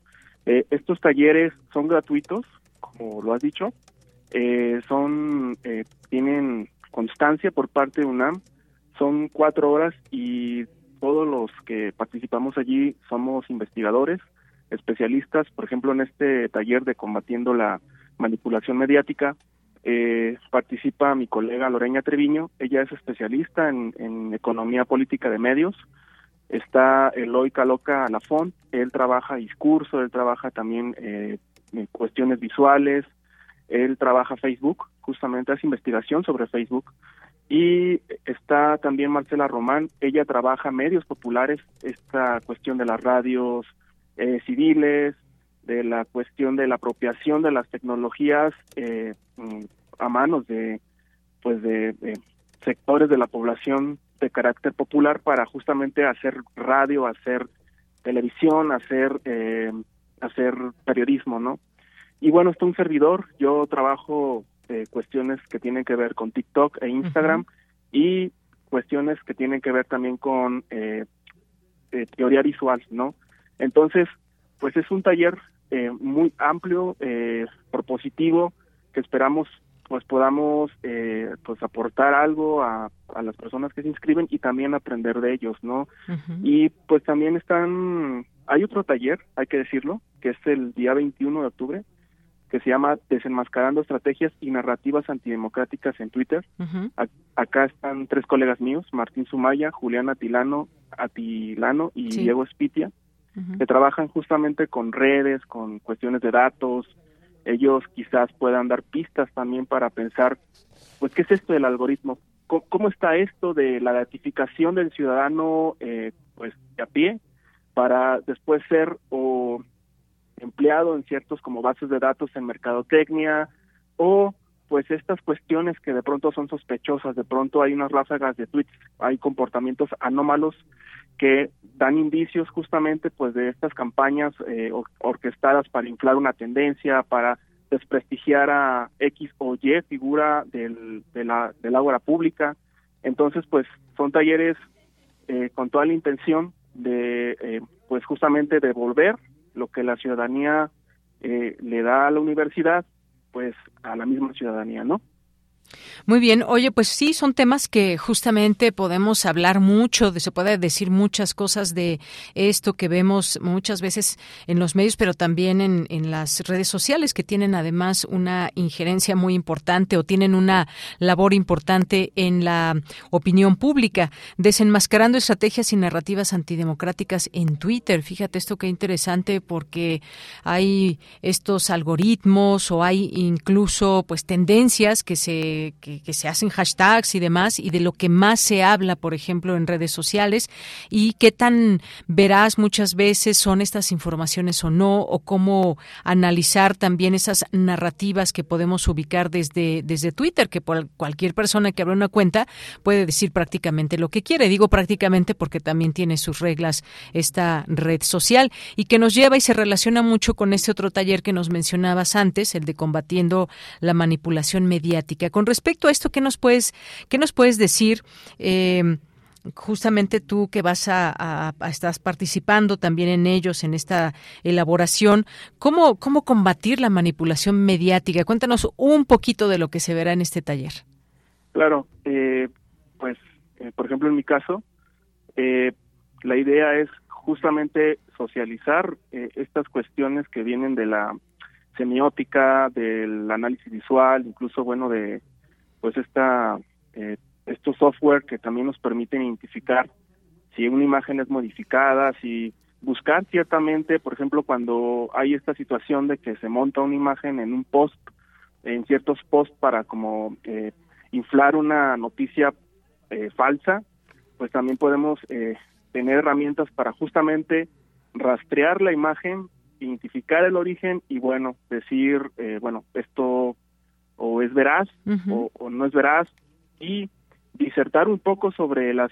la intencionalidad política o la intencionalidad también en términos de mercadotecnia de por qué se está movilizando esta imagen y cómo es que afectan este tipo de operaciones al sujeto a pie en términos afectivos, en términos de, de eh, decisiones en, en, cuestiones de participación ciudadana política o en términos también de, eh, pues nada, de, de ejercer una compra, porque digamos, hoy en día está muy como eh, empalmado la cuestión de los medios de comunicación con las lógicas de mercadotecnia, promoción y autopromoción. Por ejemplo, esto lo vemos todo el tiempo en, en, Facebook, en, en TikTok, en, en, Twitter, en Instagram. Y lo que nosotros queremos justamente, pues es desmontar esto, eh, desmontarlo eh, justamente acompañados de, de pues los las personas que, que se inscriban. Además, eh, también esta cuestión de la manipulación mediática, como bien dices, o sea, es eh, no solamente son las fake news, es esta cuestión de la infodemia, sino que también es, bueno, hasta qué punto nosotros somos eh, una caja de resonancia para esas notas que las más de las veces compartimos sin claro. interrogarnos esto es verdad o no. ¿Cómo saber si estamos siendo manipulados mediáticamente o no? Eso seguramente será muy interesante y parte de lo que se podrá descubrir en estos talleres ciudadanos. Oye, eh, Fernando, cualquier persona puede participar. Sé que hay un registro previo, son gratuitos, por lo que leo. Eh, ¿Va dirigido al, a cualquier persona? Cuéntanos. Claro, eh, va dirigido a, a todo ciudadano que, que, esté interesado en estas cuestiones, a cualquier persona. Eh, no hay eh, una restricción en términos de edad. También los talleres los estamos pensando muy pedagógicos, de manera que un chico de bachillerato hasta una persona con doctorado pueda cursarlo. Y pues eh, justamente hay una inscripción previa, todavía sigue abierta. Hasta el 12 de octubre, ¿verdad, Leo? Ajá, sí, hasta, el 12 de octubre. ¿Entrar a dónde? ¿Al PUEX? Entrar a la página del PUEX eh, que es la página Tipuex, p u e d j s punto unam punto mx diagonal talleres guion ciudadanos punto 2022. Muy bien. Bueno. pues nada, los invitamos a, a todas, todos y todes a inscribirse y estar con nosotros Oye, pues muchas gracias. Aquí dejamos ya en nuestras redes sociales este cartel para que vean la página, los, eh, las fechas, los nombres de estos talleres y ojalá que mucha gente llegue y luego se propague también toda esta información. Lo que no queremos es caer en la manipulación mediática y, por supuesto, desenmascarar estrategias que vayan en contra de la democracia. Ya esta participación que habrá de personas que se anoten al curso, pues seguramente será enriquecedor. Muchas gracias, Fernando. No, al contrario, y pues nada, este, los esperamos. Muy bien, muchas gracias y hasta luego, Fernando. Buenas tardes. Buenas fue, tardes. Fue Fernando Ruiz Molina, investigador de Tlatelolco Lab del Programa Universitario de Estudios sobre Democracia, Justicia y Sociedad. Continuamos. Cinemaedro con Carlos Narro.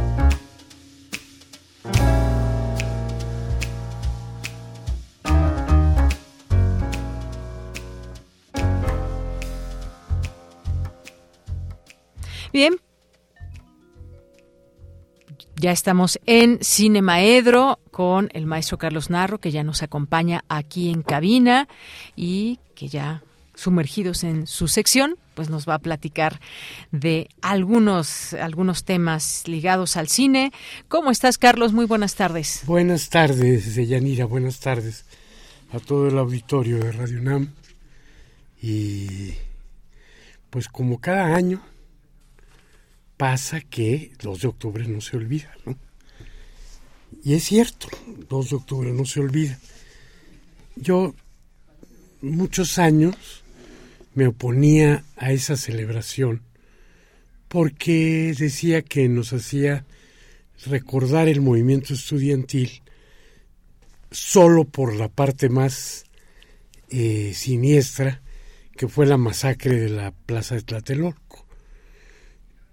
Y decía yo, pues, si en realidad para los que lo vivimos, a lo mejor los irresponsables de aquellos años, los que lo vivimos gozosamente, el movimiento estudiantil fue una fiesta. Entonces decía yo, ¿por qué recordarlo por la parte más siniestra? Pero pasado el tiempo me di cuenta de que el recordarlo y con esa frase, 2 de octubre no se olvida, sí tenía otra carga, una carga en la que ya no era recordar tanto esa alegría del movimiento estudiantil, toda esa parte creativa, imaginativa, festiva, pero que sí tenía que denunciar perpetuamente los abusos del poder, los abusos del poder, los abusos militares y demás. Entonces, bueno, pues, si nos ponemos a, recordar eso, yo creo que también habría que recordar muchas otras, muchas otras este, fechas que tienen como la misma carga. Entonces tendríamos que recordar también el 19 de marzo como el día en el que el ejército mató a dos estudiantes en el TEC de Monterrey y trató de ocultar los muertos y hacerlos pasar como que fueron dos sicarios a los que habían asesinado. O la masacre de Kent en Ohio, en la que murieron cuatro estudiantes y unas decenas más quedaron heridos y demás, y que ha sido motivo de películas también, ¿no? O la del 4 de junio, la fecha en la que el ejército chino masacró a más de 100 estudiantes en la plaza de Tiananmen porque no podía soportar la idea de que la gran plaza eh, había sido ocupada por cientos de miles de chinos que no estaban de acuerdo con algunas de las políticas que pasaban o que siguen ocurriendo por allá. O la del 9 de junio en Bogotá, en donde también reprimen una marcha, un batallón del ejército al que se le mandó supuestamente a cuidar el orden, pues entiende cuidar el orden como dispararle a los que te caen mal, ¿no? Y entonces hay una masacre. O la El Salvador del 30 de julio. Y yo creo que si le seguimos buscando, nos vamos a encontrar un montonal de fechas, lugares y demás, en donde los estudiantes han sido masacrados por el ejército de su país. O sea, no, no se trata nada más del ejército de aquí. Todos los ejércitos están hechos para eso. Y cuando los mandan a tratar con los civiles, tratan como si estuvieran enfrente de un ejército contrario. En fin, pero 2 de octubre no se olvida y no se olvida porque en México el ejército mató a una a un número indeterminado de, este, de estudiantes y de algunas otras personas que Probablemente su error era vivir en Tlatelolco o pasar por ahí en el momento menos oportuno. Lo que sí es cierto es que sigue dando como resultado eh, nuevas películas. No solo hemos tenido ya las películas que de las que siempre eh, se ha sabido y se ha comentado que serían, por ejemplo, las películas de Oscar Menéndez, 2 de octubre, aquí México, Únete Pueblo, este, Historia de un documento y 1968 en memoria de José Revueltas. Una buena filmografía por parte del querido Oscar Menéndez. O El Grito, un documental que verdaderamente pasan y pasan los años y ese documental con todas sus deficiencias técnicas, porque hay que recordar que lo hizo toda la comunidad del CUEC, Escuela de Cine de la UNAM, en ese momento, eh, dirigido o armado finalmente por el talentoso y extravagante Leobardo López Areche, que había sido conocido en, el mundo de la política estudiantil como el CUEC, porque él era el representante al Consejo Nacional de Huelga. Y bueno, pues de esas películas ya hemos hablado en otras, en otras ocasiones. Eh, o de Rojo Amanecer, la primera ficción, este, obra realmente importante de Jorge Fons. Pero también, después de esas películas, se han seguido haciendo otras más. En 2010, Alfredo Gurrola hizo borrar de la memoria una película en la que un eh, periodista anda investigando lo que ocurrió con una pareja de estudiantes durante el movimiento del 68, eh, de los que ya no se supo más. Y entonces la historia de amor se intrinca con esta búsqueda, eh, un thriller policiaco del periodista tratando de dilucidar qué fue lo que ocurrió con ellos. O la extrañísima Los Parecidos, una película de terror de Isaac Svan, en la que en una extraña terminal de camiones hay un grupo de personajes que una noche del 2 de octubre quieren llegar a la Ciudad de México y ahí van a enfrentar algunos fenómenos naturales. O la animación que encargó la, la UNAM hace cuatro años, cuando fueron los 50 años del movimiento, la animación Olimpia de José Manuel Cravioto. Entonces se siguen produciendo este, películas y se siguen produciendo masacres contra estudiantes, como decíamos. Ayotzinapa nos dejó una buena cantidad de películas. No creo que ni siquiera he registrado todas las que se han hecho pero cuando menos algunas, no me atrevo a decir las más importantes, pero sí, sí, sí quizá las que tuvieron mayor circulación, podrían ser Un día en Ayotzinapa 43 de Rafael Rangel, Mirar morir el ejército en la noche de Iguala, La noche de Iguala de Jorge Fernández Menéndez, Ayotzinapa el paso de la tortuga de Enrique García Mesa, que es una producción de Guillermo del Toro y Berta Navarro. Ya nadie toca el trombón de Harry Sama, que es la historia de un específico estudiante de los 43 desaparecidos.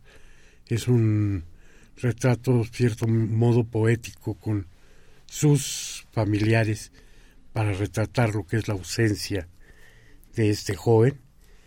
Y el largometraje de Javier Robles, Ayotzinapa, Crónica de un Crimen de Estado. Javier Robles que hace unos cuantos, hace tres meses murió a consecuencia de un accidente automovilístico. Entonces, hubo, no sé si mencioné también, sí, la, la masacre de de Kent en Ohio, que también dio resultado, dio por resultado varias películas, entre ellas este la de Arthur Kent y una que no he podido localizar la, la ficha que se llamó El hombre del tanque, recordando esta imagen que seguramente es una de las imágenes más impactantes que nos dejó esa represión de Tiananmen, cuando un hombre del que no se sabe mucho se paró enfrente de los tanques que iban a ingresar a la, a la plaza de Tiananmen y los detuvo por unos por un par de minutos. Eh, finalmente, bueno, terminaron por cumplir con su con su cometido y existe una película que tiene justo ese nombre de Tankaman. En fin, eh, no sé cuándo, cuándo dejarán de existir o de hacerse esas películas, o si siempre que existan ejércitos existirán esas represiones y por lo tanto existirá ese desahogo de los seres creativos haciendo películas, novelas, historietas, en fin. Voz de octubre no se olvida. Efectivamente. Pues Carlos, ahí está un, pues un puñado de películas que nos van retratando desde las distintas tal vez eh, miradas o una parte de el conflicto o una parte de también desde la mirada de, de los de los familiares en este caso de los de Ayotzinapa cómo es cuando te falta un hijo que se fue que estaba en la escuela que no regresó y que pues se tiene todo este periplo tan tremendo de situaciones que han pasado y que no se sepa además todavía la verdad de no, hombre, y probablemente una de las cosas más dolorosas que podemos este, ver acaba de suceder nuevamente. Una madre buscando a su hija mm. es asesinada cerca del sitio donde fue asesinado, desaparecida su hija. O el caso de Marisela Escobar. el más que la película es, un, documental. Es tremenda. Pero esto que te digo pasó hace dos días. Exactamente. O sea, ¿cuándo dejará de pasar eso? Entonces a una pérdida le tienes que sumar que ya desapareció tu ser querido. Lo estás buscando y ahora te toca a ti. Al buscar justicia, te toca a ti la muerte. Estorbas. ¿A quién estorbas? ¿A quién lastimas? cuando lo único que estás haciendo es tratar de cerrar el ciclo, tratar de tener la fecha final, tratar de tener eh, claro el destino de, de, tu ser querido. Pues sí, la justicia que no devuelve al familiar, pero por lo menos debería haber esa justicia de castigar a quien lo haya hecho, porque muchas veces incluso llegan a detenerlos y después salen. Bueno, yo diría que incluso hay gente premiada, ¿no? porque por ejemplo en esta masacre que este que mencioné de a los, de, a los estudiantes del Salvador a la mera salida de la de la este de la universidad eh, la represión es conducida por Carlos Humberto Romero un general que dos años después es presidente de la República no es decir todo el mundo sabe el nombre del criminal. Todo el mundo sabe del culpable. Todo el mundo sabe que fue el general. Y va a recibir un premio. Su ascenso a presidente de la República. En fin, Carlos, pues como siempre, muchas gracias. Gracias por las recomendaciones y todo el contexto también que nos hace. Fíjate que de las, este, muchas de las películas que mencioné se pueden encontrar fácilmente en las plataformas abiertas, en las plataformas limpias, libres. Entonces las pueden encontrar en YouTube, las pueden encontrar en algunas otras. Muy bien. Muchas gracias, Carlos. No, gracias a ti. Continuamos. Cultura RU.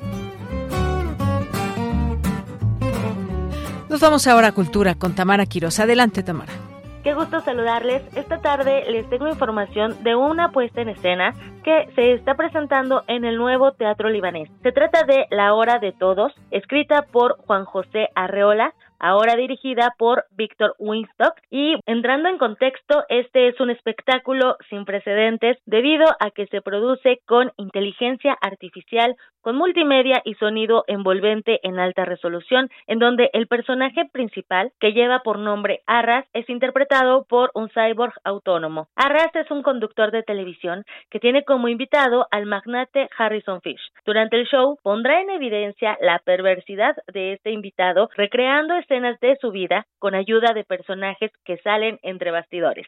En esta especie de juicio final loco y también muy divertido, Harras será el verdugo implacable que causará a Fish asco de sí mismo, llevándolo hasta las últimas consecuencias. Sobre este proyecto conversamos con el actor Fabián Brun, él forma parte del elenco de La Hora de Todos. Juan José Arriola, el gran cuentista mexicano, escribió dos obras de teatro, esta es una de ellas, lo hizo en el año 54, hace bastante ya, y en el año 55 ya fue premiada. Los temas de los cuales habla La Hora de Todos, eh, habla temas que no sé si decir lamentablemente o sorpresivamente hoy siguen siendo temas en cuestión. Es más, yo creo que las generaciones presentes tienen a estos temas, valga la redundancia, con mucha presencia, cuando en aquella época empezaba a visorarse esos temas y algunas cosas, como el racismo, por ejemplo, todavía estaban, podríamos decir, bien vistas. Hoy es inaceptable, ¿verdad? Entonces, eh, la transición que tiene del punto de vista como obra de teatro es muy interesante porque se podríamos decir que es una obra que hubiese sido escrita hoy mismo o ayer, perfectamente. En cuanto al desarrollo de la obra, básicamente se trataría como si uno estuviera en un programa de televisión, talk show, y se estuviera haciendo un juicio final a una persona. En este caso se trata de un importante empresario americano. Esto transcurre de hecho dentro del Empire State, según lo que propone Arriola. Un señor que tiene todos los defectos que te puedas imaginar, ¿no? Es misógino, machista, racista, ha hecho de ladrón, ha hecho de todo. Entonces, imagínate que llega la hora final y ocurre en un programa de televisión donde el público además hace de sí mismo de público. Y está conducido por un personaje que se llama Jarras, que en nuestro caso, eh, y fieles al pedido de Arriola, se trata de un cyborg autónomo. ¿Por qué digo esto? Fieles al pedido de Arriola porque Arriola era un amante de la tecnología en su época, ¿no? Y él decía que esta obra, lo dice explícitamente, esta obra siempre que se haga debiera, la apuesta debiera tomarse en cuenta la tecnología más avanzada de la época. Pues bien, la productora Luli Garza Presenta, la firma productora, decidió hacerla con inteligencia artificial y utilizar un cyborg autónomo en escena que ni siquiera hace de sí mismo, en realidad interpreta a un personaje, es el conductor de este programa de TV. Ese sería el gran hito, podemos decirlo, porque si yo te preguntara a ti cuándo fue la última vez que viste una obra de teatro conducida por un cyborg autónomo, sería una pregunta muy capciosa porque no podrías bajo ningún punto de vista decirme el año pasado, ayer fui a, no sé, a Estados Unidos, fui a Europa, vi una... No, mentira, porque es la primera vez que ocurre. México, por primera vez en la historia del mundo, cuando digan ¿Cuándo se empezó a usar este cyborgs autónomos para espectáculos teatrales? Interpreten un personaje conviviendo, interactuando con la gente y con los actores humanos. ¿Cuándo pasó? Bueno, fue en México, fue a partir del 9 de septiembre de 2022 y en ninguna otra parte del mundo. De hecho, hace poco tuvimos una conexión, un live con Ámsterdam, un centro que se especializa en ese tipo de cosas, todo lo que tenga que ver con inteligencia artificial, cyborgs y demás vinculados al arte, estaban fascinados, por supuesto, ¿no? Así que, bueno, eso sería una gran síntesis de, de la obra. Una excelente síntesis, de hecho, y sí, efectivamente, contestaría que nunca lo he visto. nunca lo he que no es posible. Exacto, además de actuar, conducir, ¿no? Porque, o sea, está conduciendo dentro de, de la obra, pues también me gustaría eh, que nos platicaras este punto, el cyborg. Es el 1Z4K, ya se había presentado en el Centro Cultural España, también ya había estado en la, en la UNAM, entonces, eh, bueno, Víctor Winstock lo ve y, y lo, lo lleva al teatro. ¿Cómo ha sido para ustedes trabajar desde la parte actoral, que pues siempre tienen eh, esta cuarta pared, pero también tienen pues a humanos, ¿no? Personas con ustedes mismos. ¿Cómo ha sido esta experiencia? De trabajar con un robot? Bueno, fíjate, en este caso la cuarta pared este, la derribamos ya desde el primer momento, desde la primera escena. Bueno, en mi caso yo hago dos personajes y en, en uno de ellos interactúo con 1Z4K, tal es su nombre, es como decir, mi personaje se llama Roscoe Hamilton, este, uno de ellos, el más conocido, y yo, actor, soy Fabián Brum. Bueno, en el caso de 1Z4K, su nombre de pila es 1Z4K, pero interpreta a Harras. Por eso decía, no es que siquiera hace de sí mismo, no, no, no, no. Está interpretando un personaje. Y digo esto porque como es una entidad autónoma, él elige los tonos, tiene estados anímicos, percibe utilizando la inteligencia artificial por darte, tiene parámetros que incluso son parámetros no humanos, como medir las feromonas. Entonces, él sabe perfectamente cuánto a géneros, qué cantidad de hombres y mujeres hay, la presión arterial, el clima, o sea, todo, todo. Y está, por supuesto, conectado permanentemente a la nube, ¿verdad? A la red. En cuanto a lo actoral, mira, debo decir, e, es muy extraño. Cuando uno habla de teatro dice esto es un acto vivo y realmente responde a todas esas condiciones. Primero porque lo que está pasando sobre el escenario está pasando. Él tiene sus estados de ánimos que elige, se sabe la letra mejor que cualquier colega, nunca se equivoca, hasta elige en qué tono de voz o qué tipo de voz, pues tiene como un, uh, un amplio rango de voces para elegir y él elige la voz que le parece que para lo que está diciendo corresponde. No hay nadie detrás manipulando, no, no, no, no y sus movimientos, acompaña con lo que está diciendo. Y al principio, francamente, hicimos un curso con su creador, que es Antonio Isaac. Hicimos un curso todos los técnicos, actores y demás. Ya no me acuerdo la cantidad, creo que fueron como 10 talleres de dos y a veces tres horas cada uno, para nosotros como actores entender con qué estábamos tratando, más allá de las marcas del director, para aprender a trabajar cómo funciona esto, qué diferencia hay entre un cyborg, un robot.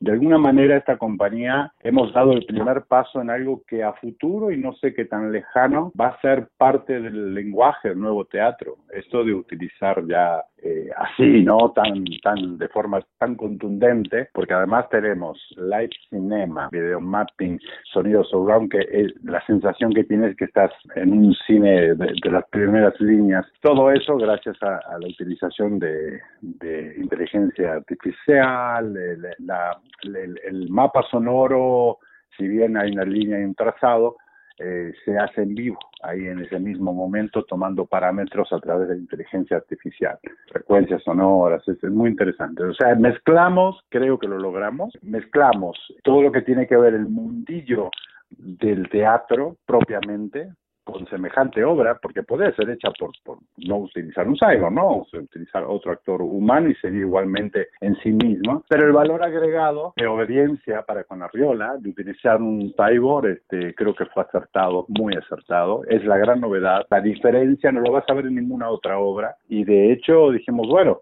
a ver si llegamos al 9 y no nos ganan, ¿no? Con el estreno, a ver si suele pasar, estos dos días antes, no, no nos ganaron y todavía tampoco nos empataron, porque hasta ahora nadie apareció con nada de eso. Está en estudios. Excelente, Fabián, pues, pues qué privilegio que puedan formar parte, marcar esta historia, un antes y un después también del teatro, porque al final del día también es eso, ¿no? Que el público pueda disfrutar. Yo creo que no, no, ajá, eh, eh, forma parte como de la ciencia ficción, pero ya es ahorita, ¿no? Es ahora, aquí y ahora, y ustedes lo están haciendo posible con todos estos elementos además que ya nos mencionas que forman parte de esta propuesta escénica. Y por supuesto que vamos a hacer eh, pues la invitación al auditorio a que viva la experiencia porque al final del día es eso, una experiencia. Fíjate qué curioso lo, lo que tú dices porque es cierto, es una experiencia, el teatro, lo vuelvo a decir, es un acto vivo, lo que está pasando, está pasando ahí y la gente lo vive así y ya a mí cuando me dicen es el lenguaje del futuro, perdón, es el lenguaje del presente, si quieren que recién empiece a evolucionar